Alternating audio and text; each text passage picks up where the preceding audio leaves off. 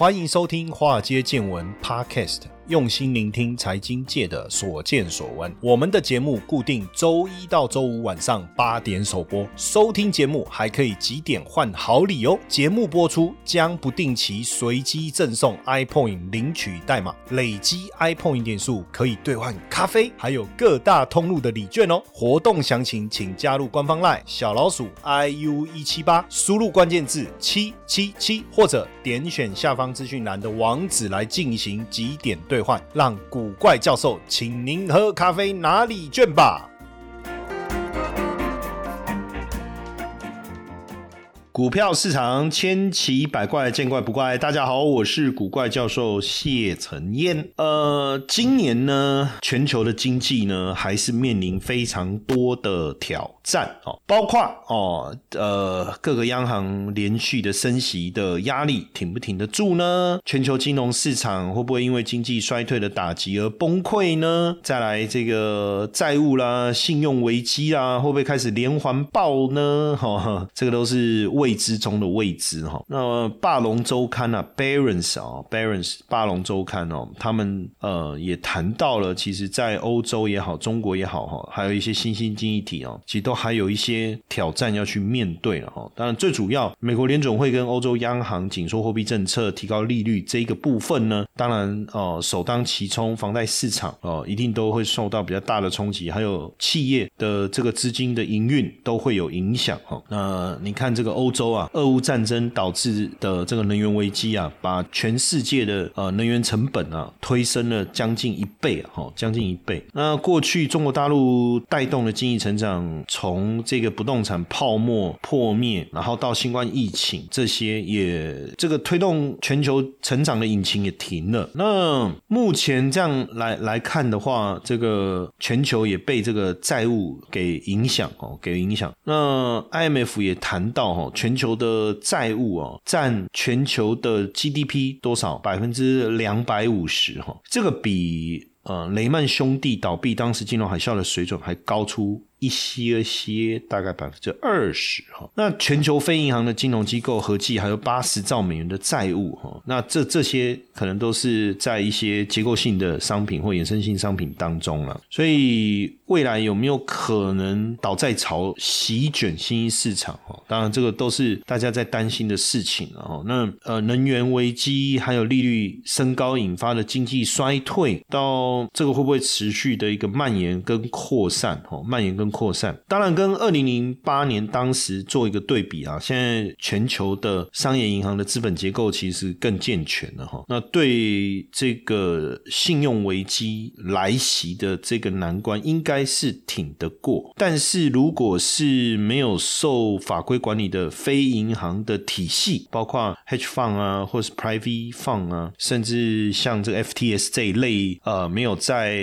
监管的体系当中的哦，那这个后续会不会产生一些问题？一九九八年避险基金长期资本管理倒闭的危机，虽然他们只是金融体系中的一小部分哦，可是后面引发的效应也确实持续的在扩散当中哦。那所以全球的经济有没有可能出现比较大的一个硬着陆？可能是我们要去注意而且面临的风险哦。那彭博也对今年全球市场可能面临的风险做了一个整理哈，包括第一个是。通膨的部分，很多人认为说，呃，通膨很快会回到正常区间。彭博的思维认为说，他分享一个是 First Eagle 这家资产管理公司所谈论的，哎，不一定哦。为什么？因为你工资成长、能源成本上升这些，还是会推高物价啊，那这个风险还是存在哦，要特别注意。还有是俄乌的冲突的恶化哈，因为其实这个确实也是我比较担心的，因为目前看起来这个战争啊，好像没有没有没有打算要停呢，哦，没有。打算要停那如果说战事扩大，或者是北约介入呢？哦，或是加强大家对加强对俄罗斯的制裁的力道呢？哦，大家到现在应该还没有办法忘记哈，就是俄罗斯针对俄罗斯的制裁哈，所以引发的能源、化肥、金属、化学品、食品这些的供应跟价格哈，所以目前看起来这绝对是一个问题哈，绝对是一个问题哈。那另外一个当然就是担心的是新。兴市场哦，新兴市场，因为呃，如果哦，就是抑制通膨的行动失败的话，俄乌战争市场加剧的话，可能也会引发新市场债务的一个问题，这是一个我们要注意的。那另外一个是大家害怕，但是也希望不要再来了哈，就是疫情哦，就是传染性更高或更致命的病毒株啊，变种的病毒株啦，又再一次打乱供应链等等。哇，这个是我真的是希望说阿弥陀佛，拜拜托哈，迈过来啊，哦，迈过来啊，这这哪过来，现在是冻没掉，对不对？那呃不过这个高盛啊，倒是独排众议哈，就是说，哎，呃，今年美国的经济可能软着陆哦，因为大家担心的是硬着陆哈。那他说，哎，可能可以软着陆哦，而而且不是经济衰退哦，哈。普遍大家认为今年美国经济衰退的几率是百分之六十五，但是高盛认为是说经济衰退的可能性是百分之三十五。哇，这个高盛赌上他们的名号哈，高盛台语又高赛哈，如果赌对了就是高盛哦，就是 Goldman 就是惊人嘛，小惊人。那赌错就变台语的高赛哈，但是不晓得。我们他当然认为说，这个货币政策应该不至于推动这个今年哦整个经济陷入衰退哈，不应该混为一盘。他是说不应该把货币政策跟 GDP 的增长混为一谈的哈。当然近期来看，整个通膨有一些降温哦，但是呃有一些知名的这些投资专家或经济学家哈认为说，其实今年通膨还是有可能重重新再燃哦。哎，这个说法其实那个那个那个格林斯潘。绿色石斑鱼 （Greenspan） 格林斯班也有提到哦，这个确实哦，他说利率上升会导致消费价格上升，利率上升，借贷成本上升，也必须提高售价来弥补。那当然呢，在这个情况下，物价就会持续上升，除非你利率足够高，通膨才会下降。但通膨跟升息之间不是线性的，也就是利率必须上升到超出通膨率的一个舒适区间的时候，人们停止消费，开始储蓄，那才有可能。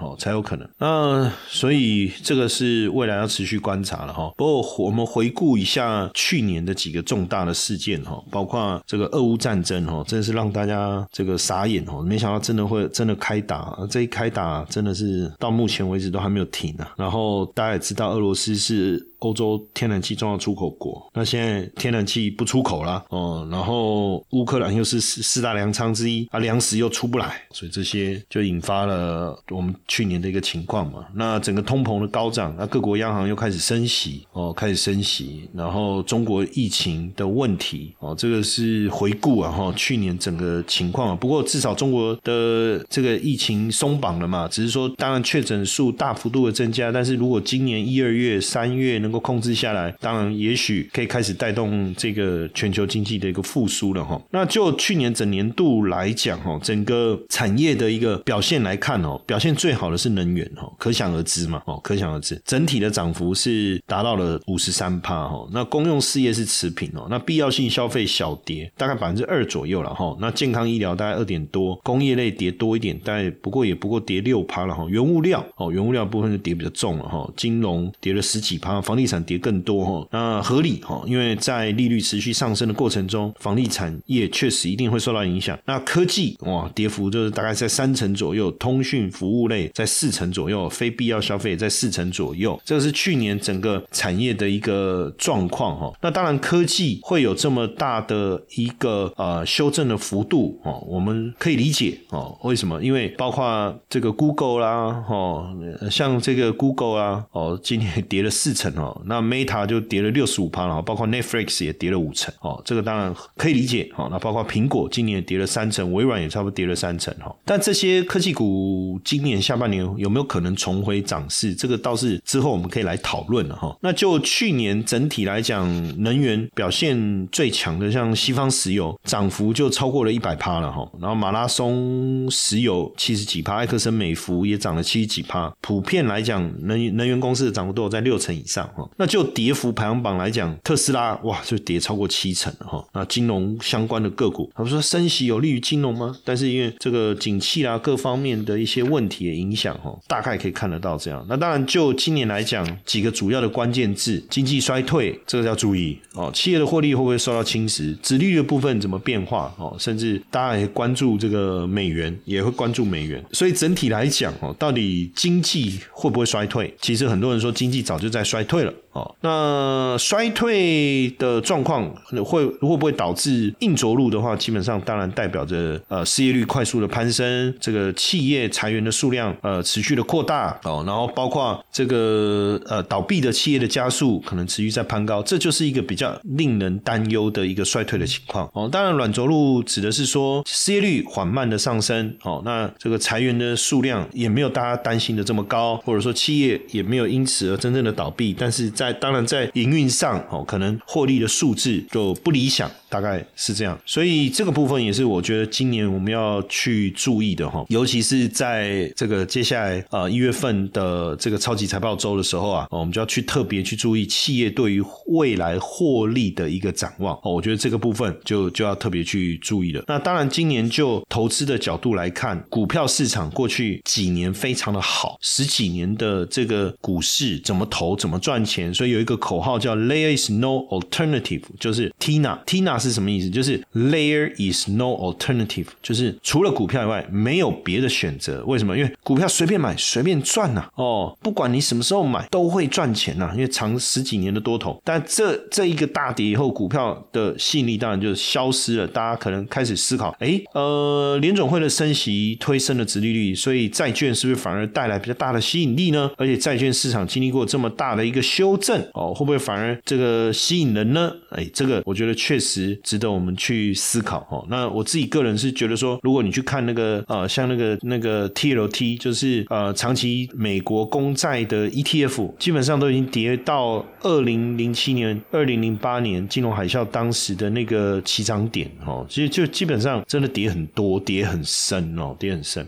哦，所以确实可以去留意了哈。你也是跟我一样每天都要喝一杯咖啡的人吗？那每天来杯洗脑的咖啡就像充电一样，有时候一杯不够，再来一杯，再一杯。可是喝越多，不见得提神哦，反而影响睡眠哦。那直到我发现这个好东西——纯青低音咖啡啊，独家六道功法哦，天然降低咖啡因，每杯只有三十七毫克的咖啡因，随时喝不心悸。不干扰睡眠，可以享受咖啡因的好，又不会增加肝脏代谢的苦恼。啊，less is more 哦，那来一杯健康的好咖啡啊，分享给化街见闻的粉丝跟听众们哦，加我们的官方赖小老鼠 iu 一七八，输入关键字 dc，限时优惠好康团购价提供给大家。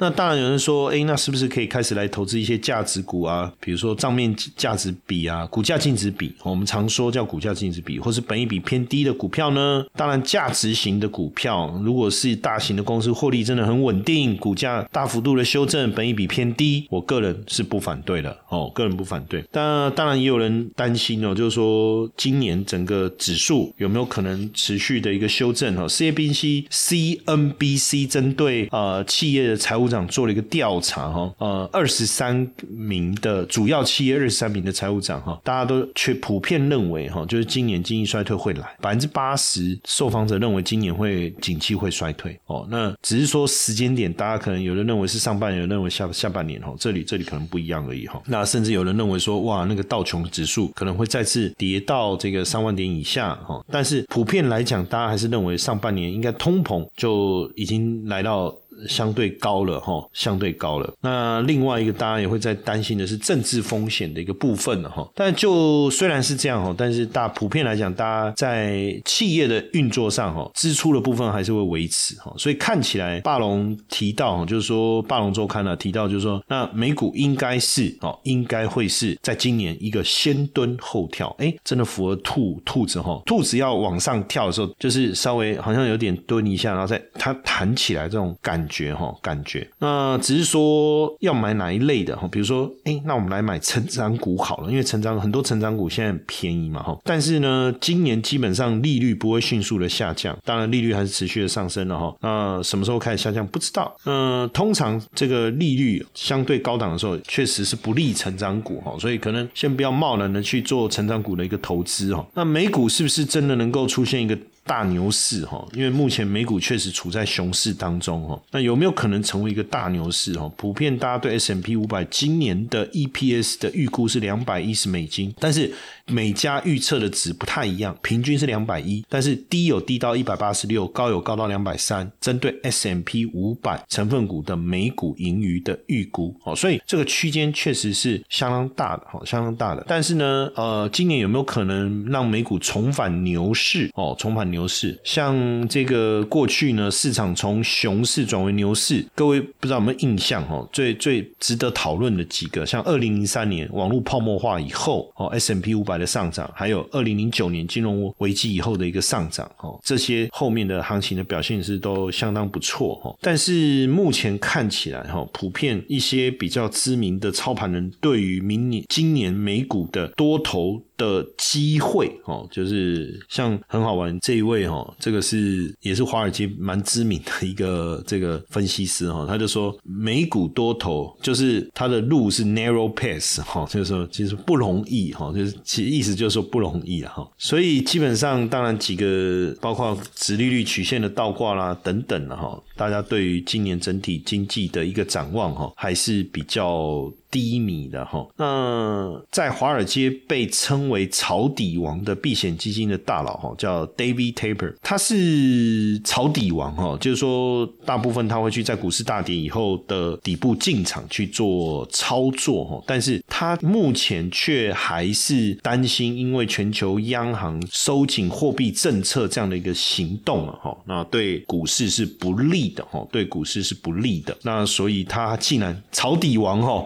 倾向于放空股市，哈，倾向于放空股市，这倒是蛮令人讶异的，哈，蛮令人讶异的，哈，蛮令人讶异的。那所以包括美股目前可能没有顶梁柱，哈，什么叫顶梁柱？其中有一个在过去几年对于美股来讲支持力道非常大的一个就是库藏股，企业的库藏股。但以目前的数字来看呢，哈，这个库藏股的这个金额，哈，金额其实并不高，哈。并不高，那不像过去这个实施库藏股的占比比较大哦，那这个可能也是一个问题，而且基本上今年呢，拜登政府要对库藏股课这个百分之一的消费税，那加上企业借贷成本提高了哦，也提升了他们举债来购买库藏股的费用。其实从二零零八年金融海啸以后啊，企业实施库藏股一直是推升股市上涨一个非常重要的催化剂哦，所以如果少了这一个。那少了这个催化剂，要再让股市有比较大的一个动能，可能会困难一些些哈。那当然，呃，今年另外一个比较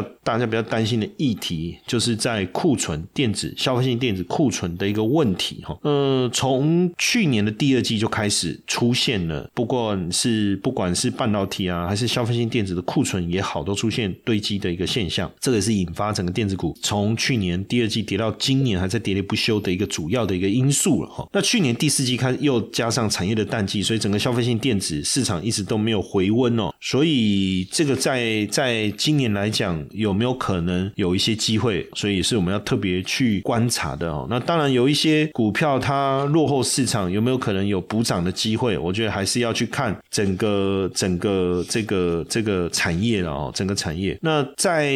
很多的这个华尔街也在提醒，就是说今年哦，你你可能。不应该去买的几个方向的这个股票哈，其中一个是特殊目的股票哦，像过去特殊目的公司炒作的非非常的，应该说声浪非常的高啊，所以这个在今年是建议大家不要碰啊哈，还有包括民营股等等的哈，所以算是说比较投机的这个方向，在因为呃二零一五年以来啊哈，这个大家就就是反正疫情期间，投资人特别喜欢买 SPAC，就是特特殊目。的收购公司的股票哈，但是整体来讲，从二零一五年以来去做统计，其实买进一年后都是亏损的哈，所以今年应该更要避免哈投资这个 SPAC 的股票。那另外一个就讲民营股哈，因为民营股就是比较投机嘛哈，那量化宽松的背景当然没有问题，可是，在紧缩环境之下哈，你要去投资民营股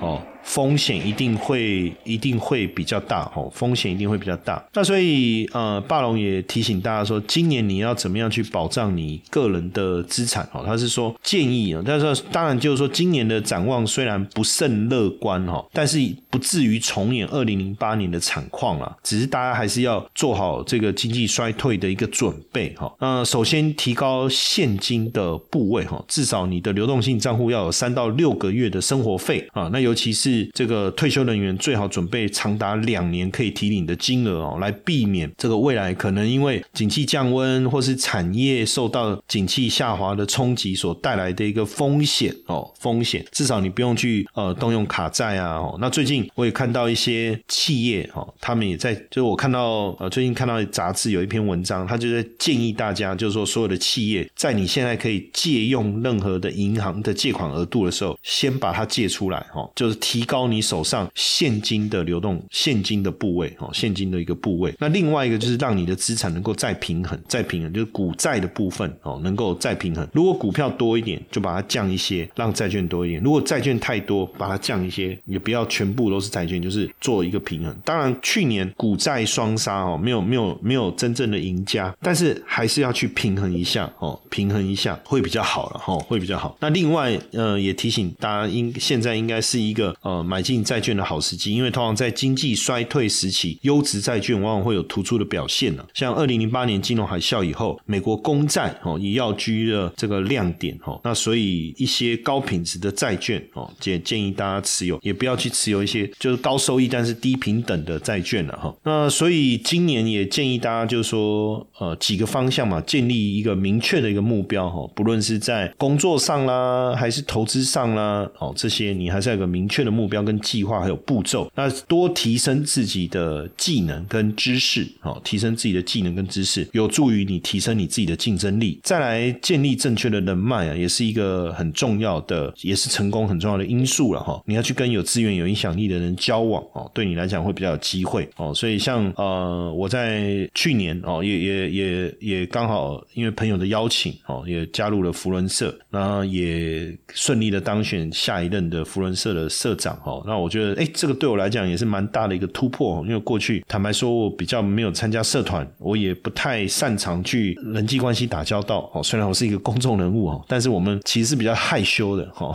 在演讲的时候话很多，在广播的时候话很多，在电视上话很多，但私底下其实反而不太讲话，所以我觉得这对我来讲也是蛮大的一个突破，但也是一个很有趣的一个体验跟尝试啊哈。那另外呃，我们也发现哦，真正的有钱人往往有比较积极的态度哦，所以保持积极的态度去设定一个目标，努力的往那个方向去走，也是一个很重要的今年你很重要要做的事情哦。然后正确的投资决策也是非常重要的哈。那对当然对小资来讲，今年几个你要注意的事情嘛，你要了解自己的目标跟风险承受能力啊，我觉得这个还是蛮重要的，就是说不要去做超过自己能够承受范围的事情哈，就是不一粒卡称就卖这。他躲康也被烫，好好是不是？那建立多元化的投资组合，投资组合，我觉得尤其今年应该是多元化。我我去上非凡，我就讲到今年，我我给了四个字叫“狡兔三窟”啊，哦，“狡兔三窟”就是说今年行情是比较狡猾的，那我们自己也要有一些多元的配置才会比较好哦。那慎选投资工具这件事情还是比较重要的哈哦，慎选投资工具哦这件事还是比较重要。嗯，当然我觉得呃，如果你已经退休了哈，当然还是要好好的去。打建建立你自己的一个退休金计划了哈，也不要我过去常常讲八十二十法则哈，把百分之八十的资金放在稳健的一个部位哈，百分之二十去做一些呃风险上面的投资操作。我我觉得这样子是一个比较好的一个状况。你完全不去做风险投资的操作也可以，但是总是少了一些机会。那你把大部分的资金拿去做风险投资的操作也不对哦，也不对，因为毕竟我们还是需要有稳定的这个现金流哦，所以这个部分呢，大家如果有机会。会啊，还是可以在一起多来讨论讨论哦。但反正今年基本上兔年，反正过去了就过去了。我们还是要要去思考，怎么样在今年，就是有这么多诸多不确定因素的影响下，这个黑天鹅已经发生了，但有没有可能变得更凶猛，我们也不知道。所以，怎么样保全自己的资产，这还是一个非常重要的课题啊。嘿，各位铁粉们，如果喜欢华尔街见闻，请大家多多按下分享键，让更多人能听到我们用心制作的节目。你们的一个小动作，是支持我们节目持续下去的原动力哦，快去分享吧！